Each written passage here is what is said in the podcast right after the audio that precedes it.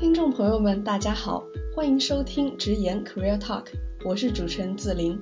选择什么专业，投身什么行业，发展什么事业，无论走到哪里，似乎都逃不开这些问题。如何规划才能走得更远？如何取舍才能无愧于心？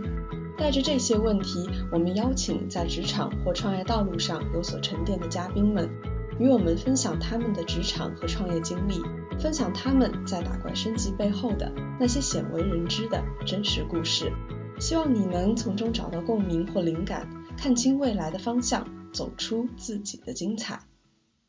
听众朋友们，大家好，欢迎收听本期的直言。好，那么这期节目呢比较特殊，因为我们不聊什么职业发展的话题，但是我觉得会呃聊的这个话题是比职业发展更重要的，也就是关于心灵成长跟自我认知。那么为什么要聊这个话题，也是因为前两天皮克斯刚刚上了一部年度大作，一部动画片叫英文名叫《Soul》，然后中文名叫那个《心灵奇旅》。所以我会觉得说，呃，做直言做这么多期，我们会讲很多嘉宾的职场发展的故事，但是最最根源的，其实离不开的还是就是我们怎么去认识我们自己嘛。对，所以这一期我们会围绕这个电影以及它衍生出来的一些关于自我认知的东西去聊。那么非常非常荣幸，非常开心。然后我们本期也请到了一位特殊的嘉宾，然后来我们的直言来串台啊。那他叫贝拉，是我非常非常喜欢，每一期都会听的一个玄学电台一意孤行的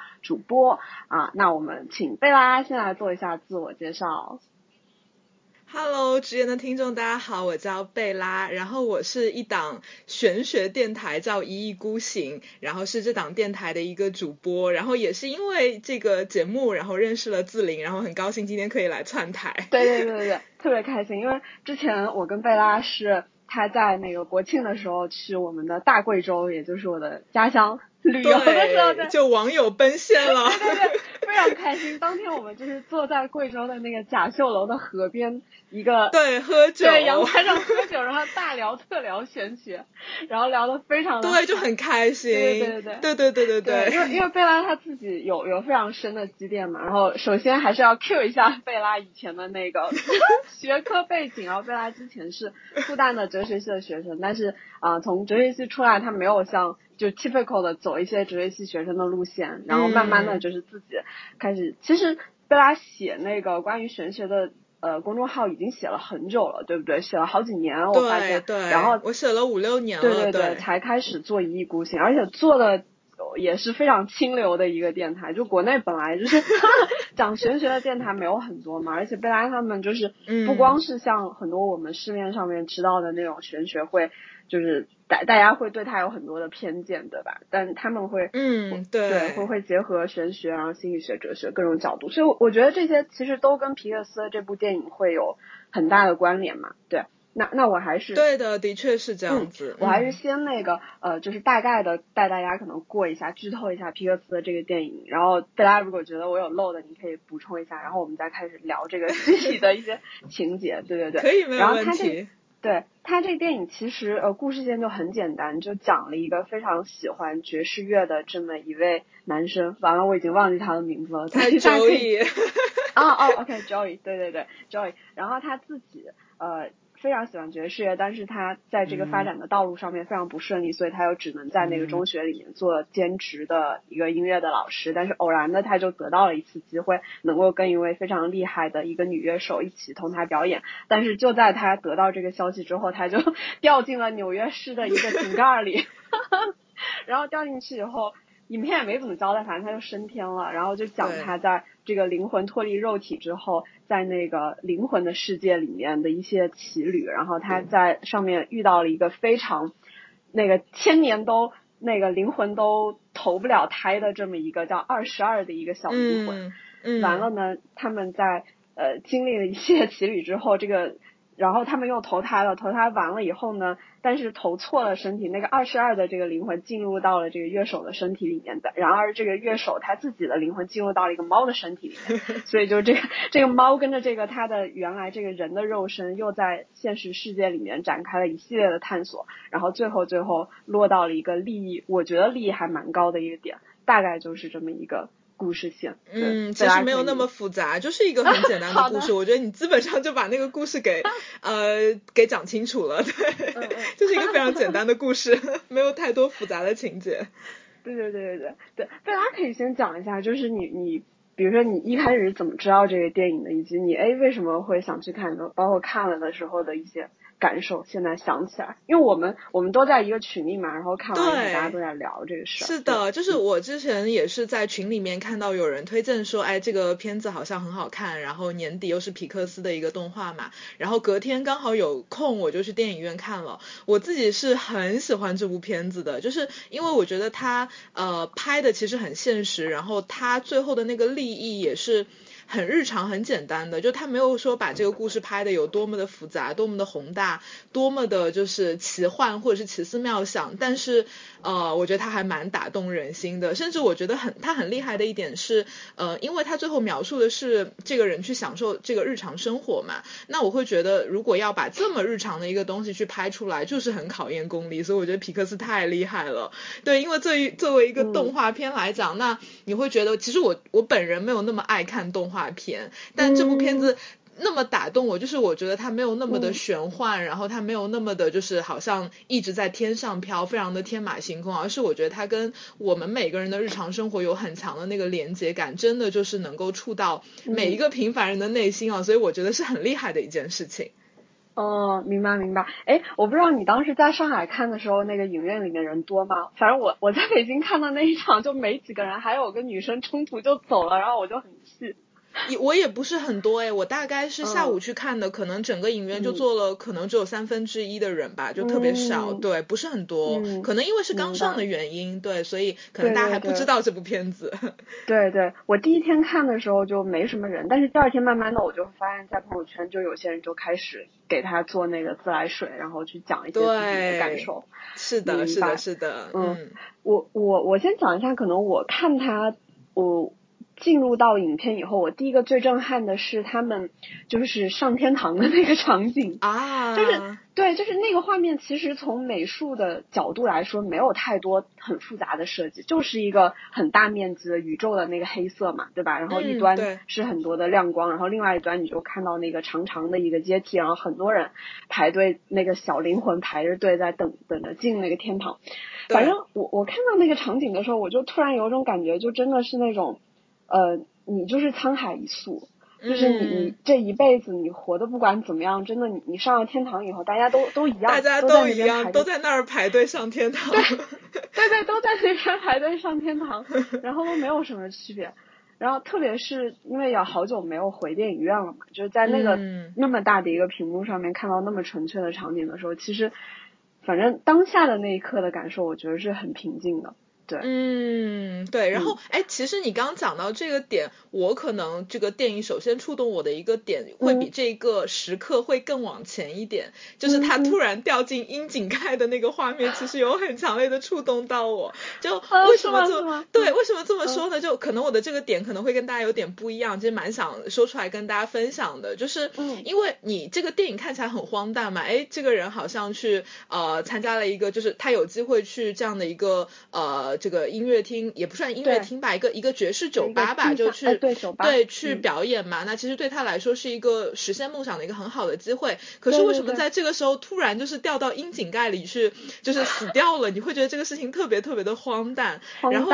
对，然后但是刚好我我我就是我在想的一个事情是，其实这个事情没有那么荒诞。对，可能这个世界上有很多人每天莫名其妙的就离开了这个世界，只是我们不知道而已。对，我们可能就会觉得，哎，每天生老病死，然后你会发现身边的人可能老人都是正常的，因为。过老了，生了病，生了癌症所死去的，我们可能接触这样的死亡机会太少了，所以当他突然掉到阴井开去死亡的时候，就突然触发到了我，因为有的时候走在马路上，我可能也会去幻想，就说，哎，会不会突然间这个时候天上掉下来一颗炸弹，然后就把我砸死了？就是我会去幻想这样的一些很荒诞的场景，因为试图就。告诉自己，其实人生并不是我自己想象的那样，就是我可以掌控住所有东西的，就这些无常的事情可能都会发生。对，然后就刚好在电影院看到这个情节，就觉得哎，好像就是我就是昨天走在路上刚想过的情节，然后这个电影里就也显现出来，所以这个点还蛮触动我的。对，明白明白。哎，我觉得是这样的，其实我觉得掉井盖这个事情就是还 蛮蛮正常的，但是掉个井盖以后就是升天了这个事情，我是觉得这中间是有 bug 的，你知道吗？对。然后，然后讲到这个，其实我还蛮想讲一个点，我不知道贝拉会不会有这种感受。反正我自己是一直会有特别强烈的那种深处的危机感，就是觉得生命不知道在什么时候会戛然而止。我不知道你有没有这种感受？我觉得我我会有，我会有，肯定有。嗯嗯。而且就是我觉得这种感受对我的影响，就是我是一个非常要活在当下，以及我会呃有什么事情想要做，我会立马要去做的。这么一个会形成这么一个行为或者是这么一个性格，然后我又在想说，是究竟怎么样这个死亡或者是这种突如其来的这种意外死亡的这个概念会植入到我的脑海里面，可能会跟我就是就是成长里面遇到的一些事情有关，因为像贝拉你一直是在上海嘛，对吧？嗯，对。对，但我觉得在大城市里面，可能大家对于这种意外的死亡或者是死亡的这个事情的感知，其实是没有像我，因为我是在贵州的一个小小城里面，就是像我们从小到大，其实你会非常容易的能够见到，就是很多办丧事的场面，就是我们每天上学放学，尤其是到了冬天，因为很多老人家是没有办法就是度过那个时间的嘛，然后你你你从小到大的场景里面就会。非常频繁的路过这样的一些场景，我觉得可能是这样的一些场景，就是会慢慢的就是会告诉你说，哦，就是死亡这个事情其实离你的生活非常的近。然后还有一个事情就是，我记得有一次我跟我妈妈就是在逛街，然后我们俩就手挽手，然后突然旁边就出车祸，因为你知道，就越是那种偏远的地方，大家就是就是交通就越冲，而且你也去过贵阳嘛，你就会发现那边的人，对对吧？就是就是非常的野。对，然后然后突然间就是就是出车祸了，然后就撞到了摩托车是什么样的？然后我看了以后我就很害怕，我们就下意识的转头，然后我妈妈就作为一个家长，她就当时她就非常的震动，然后她就说啊，她说你你想这个这小孩可能就是他刚刚跟爸妈就是说说完话，然后出个门，然后上个街，突然就发生了这样的事情，就是从一个母亲的角度来看，然后她就会觉得这个事情对他的触动是非常不一样，肯定，所以就沿着这个。井盖突然对想讲一下这个。关于死亡的这件事情，对对对。对，因为我觉得大家其实提到死亡，都会觉得死亡是一件特别特别严肃的事情嘛。就包括现在可能大家也会去呃，会有一些所谓的死亡教育，或者是我们在就是年轻力壮的时候，我们可能会去思考一些关于死亡的话题。但其实我就我为什么我会提窨井盖这个事情，就是我一直觉得死亡其实是一个没有那么严肃的事情，它其实是会很荒诞的。就你有可能，如果你是一个独居的人，有可能你在洗澡的时候突然滑了一跤，然后你有可能就。死了，就这些事情可能都会发生。那么我觉得顺着这个话题衍生出去，其实也是这部电影可能给我们的启发，就是如果你突然你的人生中你都安排好了，可是，在这样的一个特别年轻力壮的时候，你突然掉进了阴井 盖，对，然后你死亡了，然后你会很有遗憾吗？就是或者说你会觉得，哎，我是不是我的人生还没有，就是我有很多的愿望还没有实现，我有很多目标还没有达成，对，然后我如果这样死去，我会不会就此有遗憾？我觉得可能就是。是顺着这个话题往下走的，可能也是跟这部电影高度相关的一个可能主题吧，就大家可能会去思考的一个点。嗯，对对对，而且我我觉得他真的选在也不是他选吧，也不知道是刻意安排还是怎么样，能够在二零二零年这么一个非常荒诞的年份的这个末尾，对不对？然后来来讲这么一个故事，我我觉得这个 timing 真的是非常非常的好，就因为这一年有太多的事情让你明白，就是什么叫。那那个很俗的那个俗俗语叫什么？你有你的计划，世界自有它的计划。是的，就是你你的能量是很有限，或者是很多东西就是你根本掌控不了。对，就是非常渺小的一个人类，就是你死了，你就是跟大家一样要排队上天堂。是的，是的，而而且我觉得还有一个点就是，除了他掉井盖呃死亡这个事情，然后我发现他在里面其实也有很多就是那个洞的这个意象，因为我我不知道像心理学或者是哲学玄学的层面，对对这个意象有没有一些映射？因为我就注意到他好多地方都会用这个洞的意象，你包括掉到井盖里面，然后他们就是从那个天堂往地球，就是那个灵魂要投胎到肉身，其实也是从一个洞里面往地球里面跳嘛。然后包括二十二他自己要进入到他那个去搬救兵，说怎么把这个灵魂运回肉身的这个去找救兵的那个地方，也是一个小盒子，他也是钻进了那个洞里面。嗯，我隐约记得好像心理学里面有一些这种映射。但我我倒我我倒是没有想过这个话题，但是你这么一提，我觉得还蛮有趣的。就是因为我在想，洞其实给我的感觉就是你会觉得里面是很未知的，然后呃，而且就是我提我想到洞这个词，我可能会觉得它是一个很它是一个深渊，它是一个无底洞，然后你不知道它底下到底是一个什么样的东西，就很未知。然后可是每个人看待洞的视角又不一样嘛，有的人会觉得它很可怕、很未知，有的人会觉得哎，它里面可能会有宝藏，对，就会就会有这种。感觉，所以我会觉得他可能会用这样的意象来暗示着一种可能，就是有种从 A 空间穿穿越到 B 空间，然后进入一个完全不不同维度的那种感觉。对，会有这样的一个意象，但我觉得还蛮好玩的。就你刚刚提到的这个“动”的这个词。对对对对对，而且而且，我觉得就是你刚刚提到的那个又又未知的那个点嘛，我会想到最后的那个画面，不是二十二他拿到了那个通往地球的那个通行证，通行证，要往下，对对对，往下的时候，其实。他要跳下去，你看到他身边的人是非常兴奋，就向往说啊，我终于可以去地球。但是对他来说，就是一个期待夹杂着惶恐的这么一个感受。对，你会看到他特别的紧张，然后就是 包括那个 Joey 会陪着他一起往下跳嘛，然后那个时候你会发现，好像这可能就是人类对于未知的东西的一种那种复杂的那种感受吧，就是它又迷人，然后可是又让你觉得很惶恐又紧张，就这种很复杂的那种感受。就我觉得他刻画的还是蛮呃，刻画的是非常真实的，然后你看了以后就会觉得哇，真的能够打动到你，你会觉得如果我去面对一些很未知的东西，嗯。就是的确会有这样的一个感受，对，他就刻画的真的很好。明白，对，而且就是，而，对，而且除了他这个动物，我觉得还有一个让我很。呃，印象很深的就是他在那个动画人物的设定，像皮克斯都是一直都是以他的这个三 D 的这个人物，包括他所有的动作这样的细节的描绘，他这个技术很强而而知名的嘛。但是这次他就是在那个灵魂里面的时候，其实他天堂里面那些神职人员全都是线条，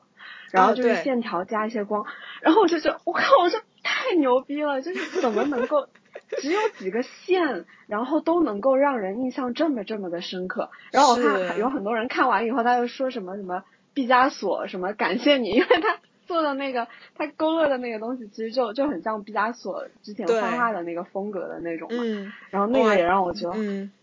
哇，听你的描述，感觉你就是皮克斯的超级粉丝哎，就是完全是一个迷妹的口吻。对对，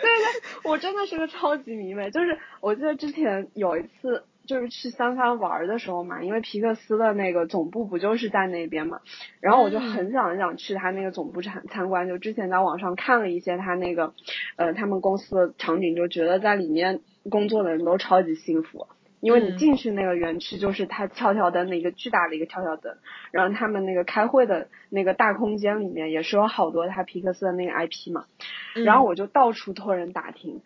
就是没有一个人，就是打听不到皮克斯的华人员工，因为他员工 员工就很少，你知道吗？然后华人员工能够进到里面，其实真的没几个，反正最后就没有去成。但是皮克斯真的是放眼全世界，我最想要去工作的公司。然后我之前还去，我还我之前还去扒过他们的网站，然后发现就你就没有办法去，要么你就可能你是要动画师，要么你就是什么制片，要么你就是什么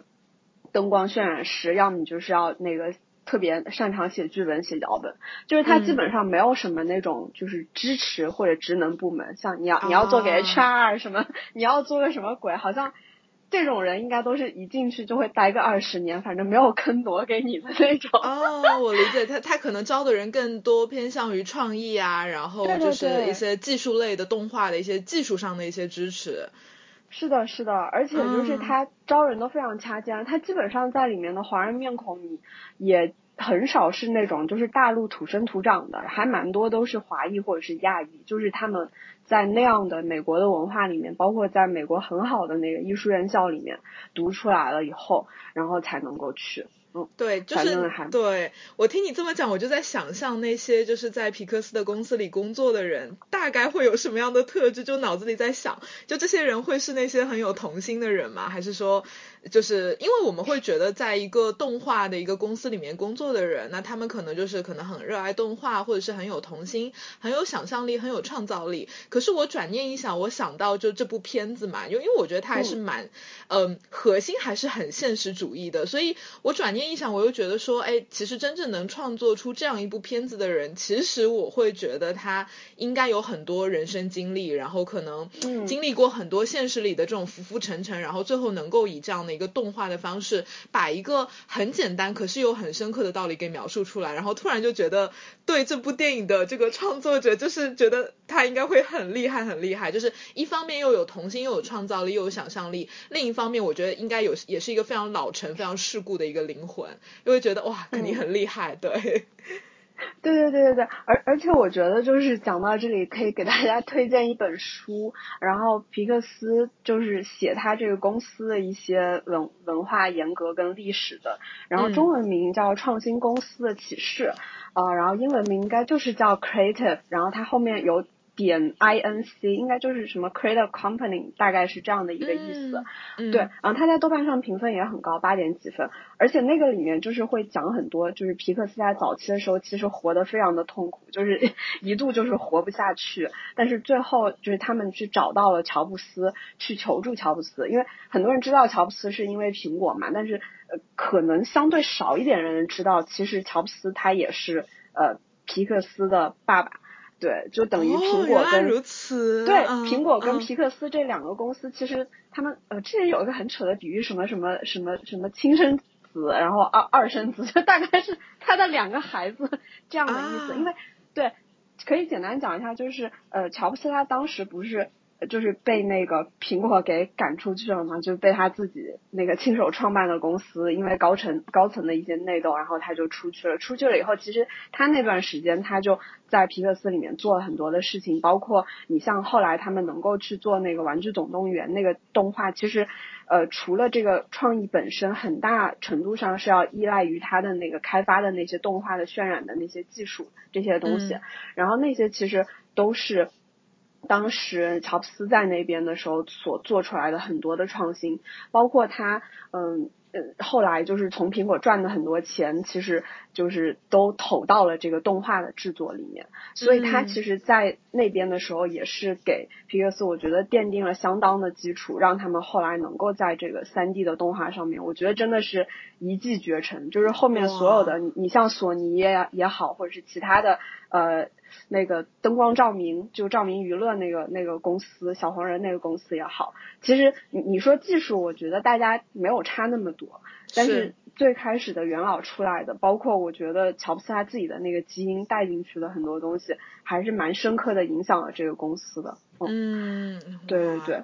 嗯，真的是一个合格的迷妹，就是把其他公司的背景都扒的那么清楚。对，而且你刚刚讲到他们是不是非常的 creative 嘛？其实它它里面就是导演肯定我觉得都是很强的，就是动画的导演，我觉得他。真的是配得上跟其他的那种导大片的导演，就是坐在同样的席位上的，因为他们并不比其他的导演更好做，而且就是他书里说的皮克斯有很好的文化，就是他们非常开放的去讨论所有的剧本，就具体方法论我不知道，但是最开始所有的故事其实出来的时候，他们都有个形容词叫什么丑陋的婴儿，就是小婴儿刚生出来的时候，其实就是皱皱巴巴的，就可能那个皮肤也没有那么的透白，然后就是。就是长了那个头发，就是稀稀拉拉的，就是个丑陋的婴儿。但是他们就是会不停的内部去讨论、去推翻，然后去尽最大的可能打磨这个片子。包括其实他现在也在做一些培养那个青年人的一些项目嘛，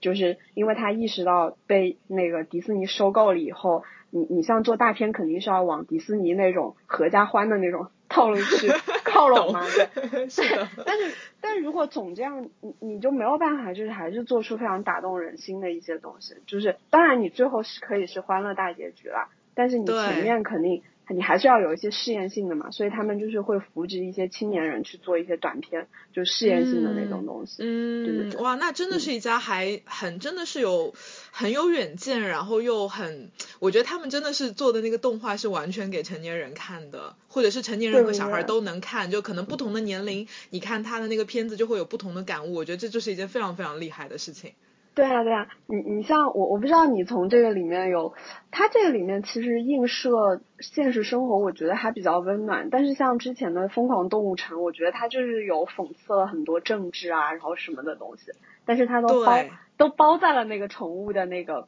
那个表象之下嘛，就是不同的人看，对吧？对对，然后但是我觉得这一部的确就像你说的，我觉得心灵。哎，它的中文名怎么说来着？心灵奇旅啊，就很难对心灵。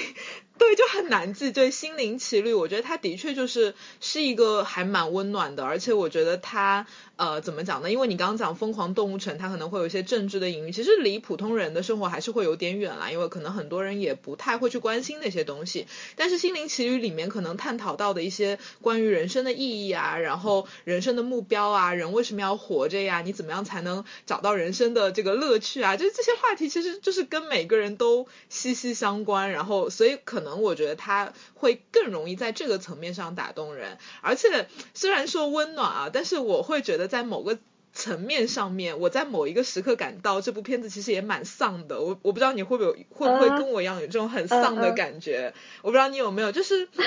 就为什么我会觉得它很丧，是因为呃，它不像很多片子，好像就给你说就是人生要努力啊，或者说你可以通过你的努力，通过你的奋斗，呃，去得到很多东西。它有点像是回到一个很空的状态，就是它不给你任何具体的东西，也不给你任何宏远的东西。它最后告诉你的是。你要在现实生活里面，你通过吃一顿饭，通过跟这个理发店的人聊个天，通过吹一吹地铁里出来的暖风，通过看一看天空，你来找到人生的意义。就这个东西，可能我觉得对我来说，我很能够感受到它那个点，是因为可能第一是我是在做这样的行业，就是我可能一直在做，可能对吧？心理心理咨询类的，那我可能就是会遇到很多咨询者，他们就会有类似的问题，觉得人生很空虚，没有意义，我应该要怎么样去面对？所以。我能够很好的感受到，但是你说如果对于一个普通人，呃，假设他年纪也比较轻，呃，然后呢，他可能也没有什么心理学的背景，他也不不太做什么自我认知，你啪给他扔过去这样的一个观点，就是说啊，人生的意义可能人生可能并没有意义，对，然后人生人生的所谓的目标可能也并不重要，呃，重要的东西可能就是在这个一蔬一饭之间，然后可能在这个一阵风和一个一朵云里面，其实我觉得对于一个普通人来讲是很难。我觉得他可能可以理解哦，我们我们的生活就是要感受到生活的细节嘛，从细节里面感受到生活的快乐。但是可能很多人就停留在这边为止，他可能就觉得啊，可能就是这样子吗？对，因为这个东西可能跟很多人的主流的那个价值观是不符合的。对，就现在大家都特别是在大城市，你要奋斗啊，或者是你有很多生活的压力，你给他灌输这个念头，他可能就会觉得说，这个是一个非常理想化的状态，我还要吃饭呐，我要为五斗米折腰啊，我怎么可能去天天这样子？所以我会觉得在某些时刻他又很丧，因为我觉得他其实还是一个比较理想化的一个东西，或者是我有的时候会说，我看完这个片子，我在豆瓣写了五个字的影评，对，叫。在现世修行，就是现在的现世界的世，就是在现实世界里修行。对我觉得这个片子的核心就有点这种感觉，就是它不仅仅只是简单的跟你讲，就是说你要去享受这个一阵风和一阵云，我觉得就是一种修行，因为这个事情真的很难，真的非常难。所以我是觉得丧是这个层面的，就不知道你会不会有这样的一个感受？明白明白。你你讲，其实我会想到你们上一次讲大理。呃的那期，包括上次讲的话题，就是关于就是说存在主义吗？还是什么？我忘了存在主义那一期。其实你们会讲说那些逃到大理，就是我天天可以做那种什么看天、喝茶，然后吹风，对不对？如果你天天是那样的话，我觉得这个东西本身其实又会变成没有意义的，就是因为你你可能要有松有紧嘛，然后你。你在努力奋斗了很很久之后，你不要忘了去关注身边的这些东西，就是可能在在两者之间去寻找，对吧？嗯，对。我们也开通了微信公众号和微信群，分享更多独家职场经验。想要入群的朋友，请在微信搜索 Career Talk 一零零，关注直言公众号即可获取入群方式。对你提到这个，我觉得是很强关联的，因为就那些，比如说我们要去大理或者去那些非常美好的一些山清水秀的地方，很多人就会觉得说，哇，在那里我一定会有很美好的生活。可是你到了那样一个看起来很自由，然后你有很多的选择空间的地方，其实你可能会比在大城市更焦虑。对，因为好像已经没有目标了，然后特别是有些人他可能是一个自由职业者，你也没有一个老板，没有一个公司给你制定目标，所有的你的人生或者是你的工工作都需要通过你自己的选择和行动去构筑的时候，其实那个焦虑感是你没有办法去想象的。就你现在想象的都是它的美好，但你真的扔在那个空间里的话，你会感受到无穷无尽的焦虑。就好像这个电影里，他当然 对刻画了这个人物的形象，就是哎，好像比如说那个二十二，他就通过呃这这些事情，他找上找到了人生的意义。我觉得我们放到现实的生活里来讲，我觉得到这一层是远远不够的。我觉得我们。可能这个生活在现实里的人，你到了这一层，OK，我可能你让我体验一天或者是一个礼拜这样的生活，我觉得很美好。可是你让我天天这样过，我就会呃非常非常的迷茫，或者是会会非常焦虑，觉得自己没有价值，或者是觉得我自己到底为了什么而活着？其实感觉好像这个问题又绕回来了，对，就有点逃不开。所以我会觉得他其实还是一个蛮理想化，可是又有点丧的那种感觉。是的，是的，是的，我我觉得任何人就是。应该是所有的这个社会大环境，或者是人类社会的存在，就是让你没有办法永远心安理得的去说。唐诗也好，或者是对 对对对，然后对对对对对，然后我甚至还看到有一些评论嘛，就是可能有人会说啊，这个片子是在反什么资本主义，就是说啊，现在的社会把人变成了工作的机器，然后大家都好像觉得我我工作上有目标，然后生活里要有目标或者之类的，就觉得啊，人生不应该有那么多的目标，应该扔掉所有的意义，然后自由自在的活。那我觉得这种解读也有点有点太理想主义，对，因为我我有的时候觉得虽然。我也不是很认可说人类一定要活着是为了追寻意义，但是可能有那么那么一个东西可能会让你活得更轻松一点。对对对，同意的。嗯对，然后讲到这个，我也特别想讲一下，就是二十二这个人物，因为我个人我是觉得他是比 Joy 更是像这个电影的一个主角。的那个感觉，对对，因为对，就是他他这个小孩儿，我觉得特别有趣。其实我觉得他是有大智慧的，因为他。其实他已经看透了很多东西嘛，就觉得自己什么都知道，而且之前不是请了很多那种伟大的灵魂，什么林肯啊、特蕾莎修女啊，就这种荣格，对对了，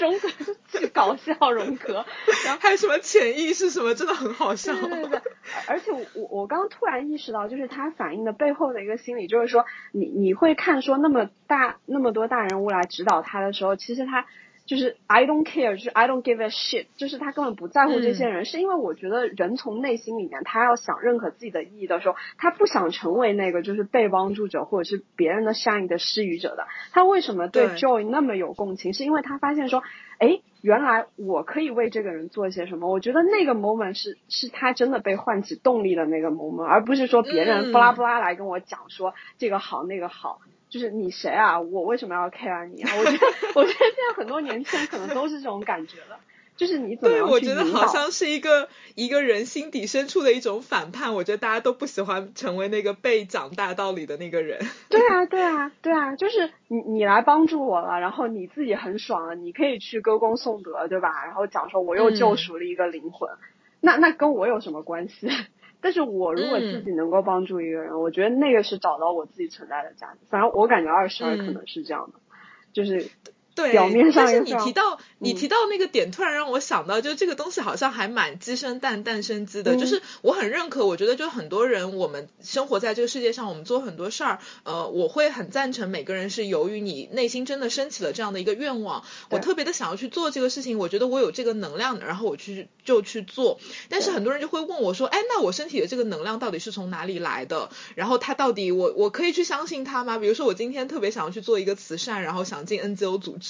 但是你就会自我怀疑，说我真的要做这个事情吗？然后他好像赚不到钱，就是我们好像有很多所谓内心的这个愿望，你不知道它的源头到底在哪里，就是因为它没有源头，所以你永远都在否认它。然后我觉得二十二这个人物，呃，你刚刚讲那个点是我刚是我之前没有想过的，我觉得还蛮有趣的。对，然后我觉得他身上还有一个让我觉得很有意思的点是，我觉得他好像就是每一个人内心深处的那个，你知道那个无底洞，你知道吗？我觉得他特别像每个人内心深处的那个无底洞，就是每个人身上可能有你说的那种反叛的那。一个面相就是不想要听别人去控制你的人生，可是每个人心底深处也会有这样的一个不停的自我怀疑，或者是还蛮虚无主义的这样的一个角色吧。就像二十二那个人，就是他之前就会觉得我不想不要活着，因为活着很虚无没有意义，对，然后很失望很迷茫，就一直处在这种状态里。我觉得他也很像是每个人心底的那个无底洞，好像是一个没有办法被填满的一个无底洞。对，所以这个人我是对他有很强烈的那个感受的。嗯，明白，对。然后讲到这个无底洞的时候，我是觉得，就是里面我哭的最厉害的一个片段，其实到了后面。你居然看哭了这个片子？对，我看平时是有多低？我看平时电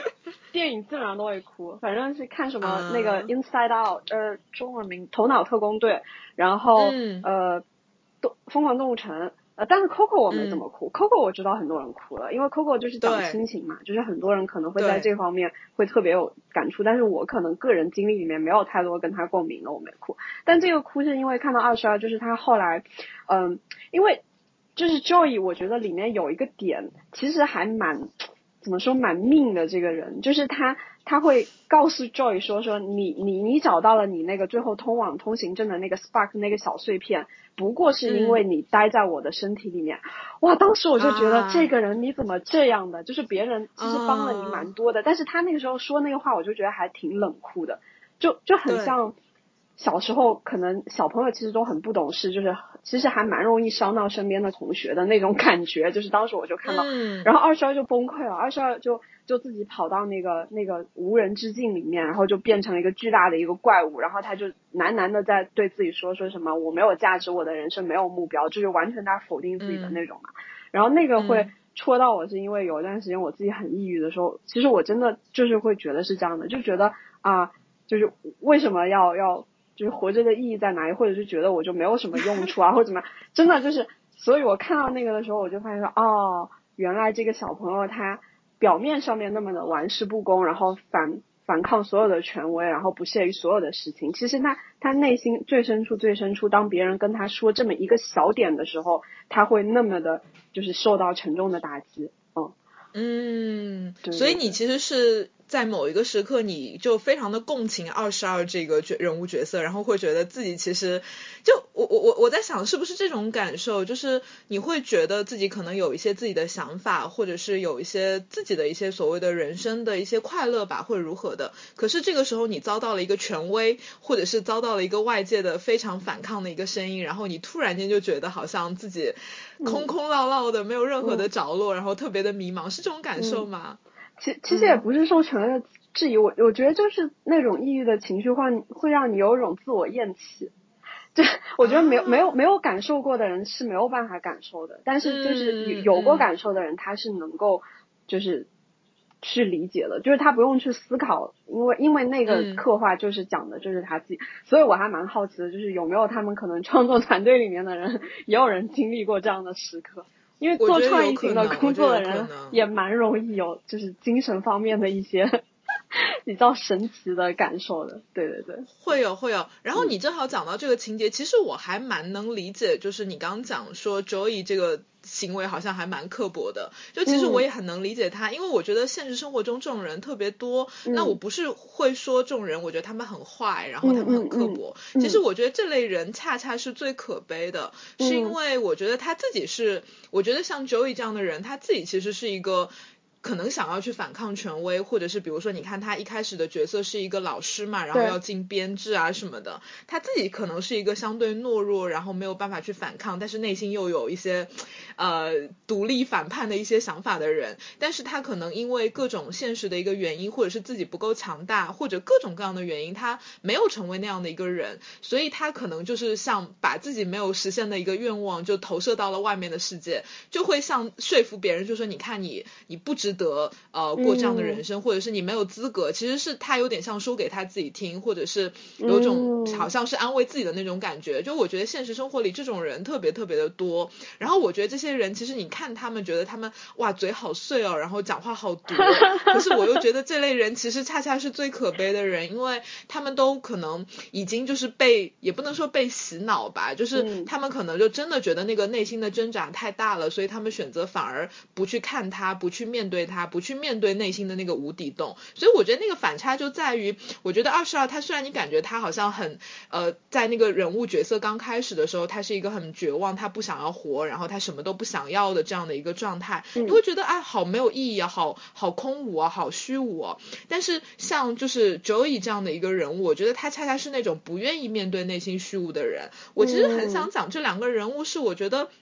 二十二可能很多人会觉得说他那个状态很不好，呃，你一点都不积极，你那么消极。但是我觉得那个是常态啊，我觉得每个人心里一定会有这样的一个无底洞。我们做的事情其实不是说我一定要想办法把那个无底洞给填满，就是我要想尽办法去让我内心的那个空虚、寂寞、孤独和迷茫让把它填满。我觉得这个东西是没有办法去做到的，没有人能真正填满那个洞。但是我觉得很多人因为没有办法填满，所以他选择就不看它，然后就。就告诉自己，或者是告诉身边的人，哎，我很健康，哎，我我我内心没有这个无底洞。对我觉得这类人可能恰恰是让我觉得问题会更严重一点，打引号的问题，对问题会更严重一点。对，所以就是对我来说，我的生活里面这两类人可能都会找到我。就是作为咨询者来讲，像 Joey 这样的人也会有，然后像二十二这样的人物角色也会有。那我自己个人的感觉是，可能对于二十二这样的人，对我来说，可能嗯，他可能会更，也不能说更容易。吧，因为我觉得他至少有很坦诚的去面对这些虚无的东西，那我觉得他其实已经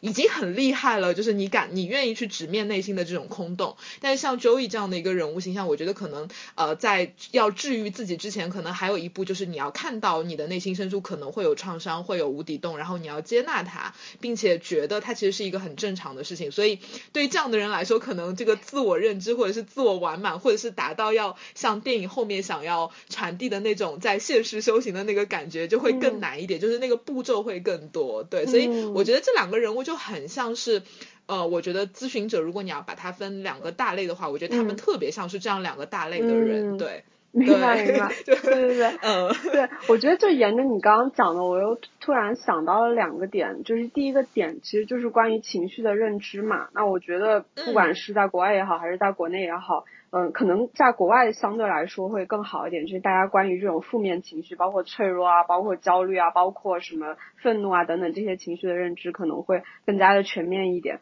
但是在国内的话，就就感觉可能因为整一个社会都太太需要积极跟正能量了，然后很多时候你去压抑那个负面的情绪的时候，其实你是压不住的，就是它总会从别的方面用别的方式去冒出来的。但是就是你换一种方式去正确的去认识它跟接纳它，我觉得这个。还蛮关键的，就是像为什么其实皮克斯，我看不知道是他们自己说的还是别的文章，就在讲他《头脑特工队》，其实里面讲好多种情绪嘛，然后讲里面其实呃除了强调说快乐，就是那个乐乐那个小女孩很很厉害，其实也是为了告诉人们，其实悠悠那个蓝色的小抑郁的小情绪的存在也非常的重要。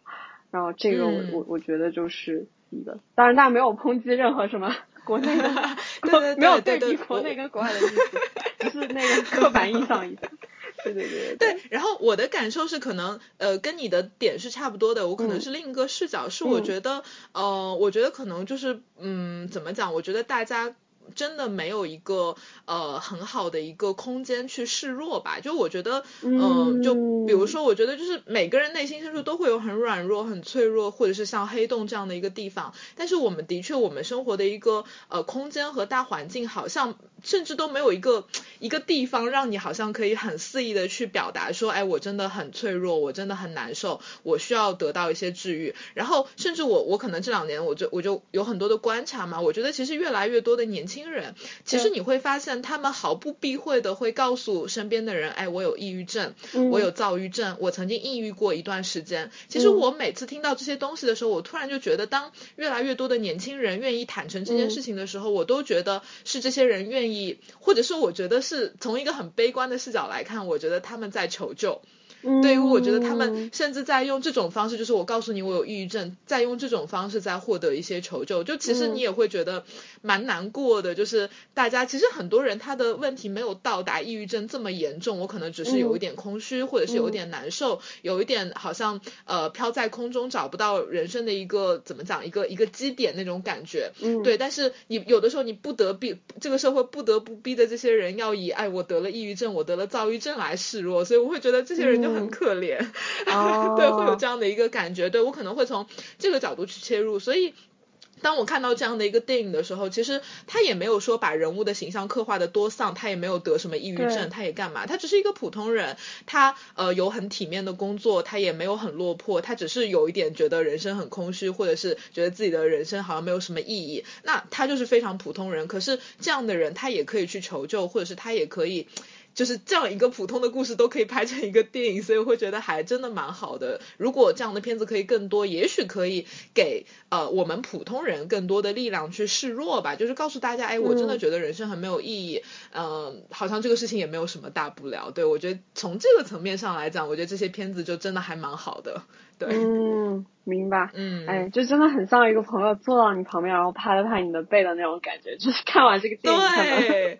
对对，所以我会觉得很了不起，因为就是能把一个那么简，因为我觉得越简单的道理是越难越难讲，对对对，越难讲。那么简单的一个，包括我我最后写了，就是我觉得对这个片子的感受，就是在现世修行嘛。那很多时候，当然我在做咨询的过程中，特别是我做的事情可能会涉及到玄学的咨询嘛，那很多。很多人就会觉得说啊，你们这些搞呃，就是无论是心理学还是哲学还是玄学，给人感觉都是很不接地气的，就好像飘在半空中，就觉得我的角色就是天天跟人讲大道理。其实并不是，呃，我我回想起来，我觉得我给咨询者更多的建议，并不是说啊，你一定要去学哲学，或者是你要多么宏观的去了解整个宇宙、整个世界。我可能到最后给的建议就是，你既然生而为人，你来到这个世界上，我可能还是希望你在你可以接地气一点，然后可以在最普通的最琐碎的、最日常的生活里面去感受到快乐，我觉得这个东西才是最重要的。就哪怕你可能在人生的某个阶段，你去研究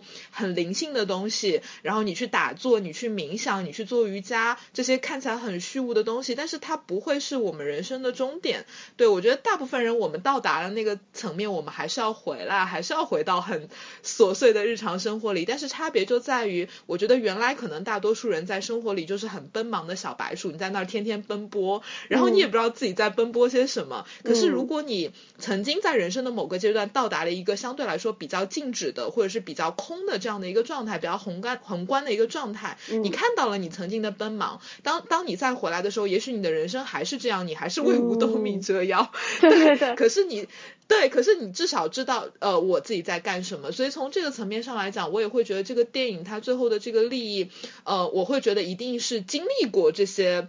像我刚刚讲的，你很奔忙，然后你有一天你想从这种奔忙的状态抽离出来，然后去宏观的俯视，从一个比较形而上学的角度去看，最后再回来。我觉得只有经历过这一整套的人，我觉得他可能在看这个电影的时候，他的共鸣感也许是更强的。嗯，对，就是如果你一直都是在现实奔忙，你看这个电影其实可能感受不会那么那么的强烈吧？对，明白。对我突然想到一个点，就是。真的，我觉得说来也是一种无奈，或者也是一种幸运吧。就是我们大多数人，除了我真的就是笃定我这一生就以那种追求我的精神世界，可能像苦行僧一样，我在一个洞里面，然后不吃不喝，除了那样的，就是大多数人还是要扎根在现实里面的。然后，对，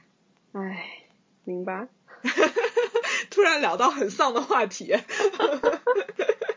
其实我会觉得就是，嗯，丧也好，或者是我们一上来讲的那个掉到窨井盖里死掉的这种人生的荒诞感也好，就是其实我觉得我们的生活里是可以去想象，或者是你经常的可以让自己。去就是去去去怎么讲呢？就是想象这些荒诞的情节吧，或者想象就人生的这些无常或者怎么样吧。因为我觉得你想象这些东西，或者是你经常跟这些东西相遇，也许会给你更多的力量去在现实生活里面去生活。对，就是不要把人生想的太美好。对，因为想的太美好以后，你可能就是真的有一天突然掉进了一个窨井盖，然后你的人生就翻车了。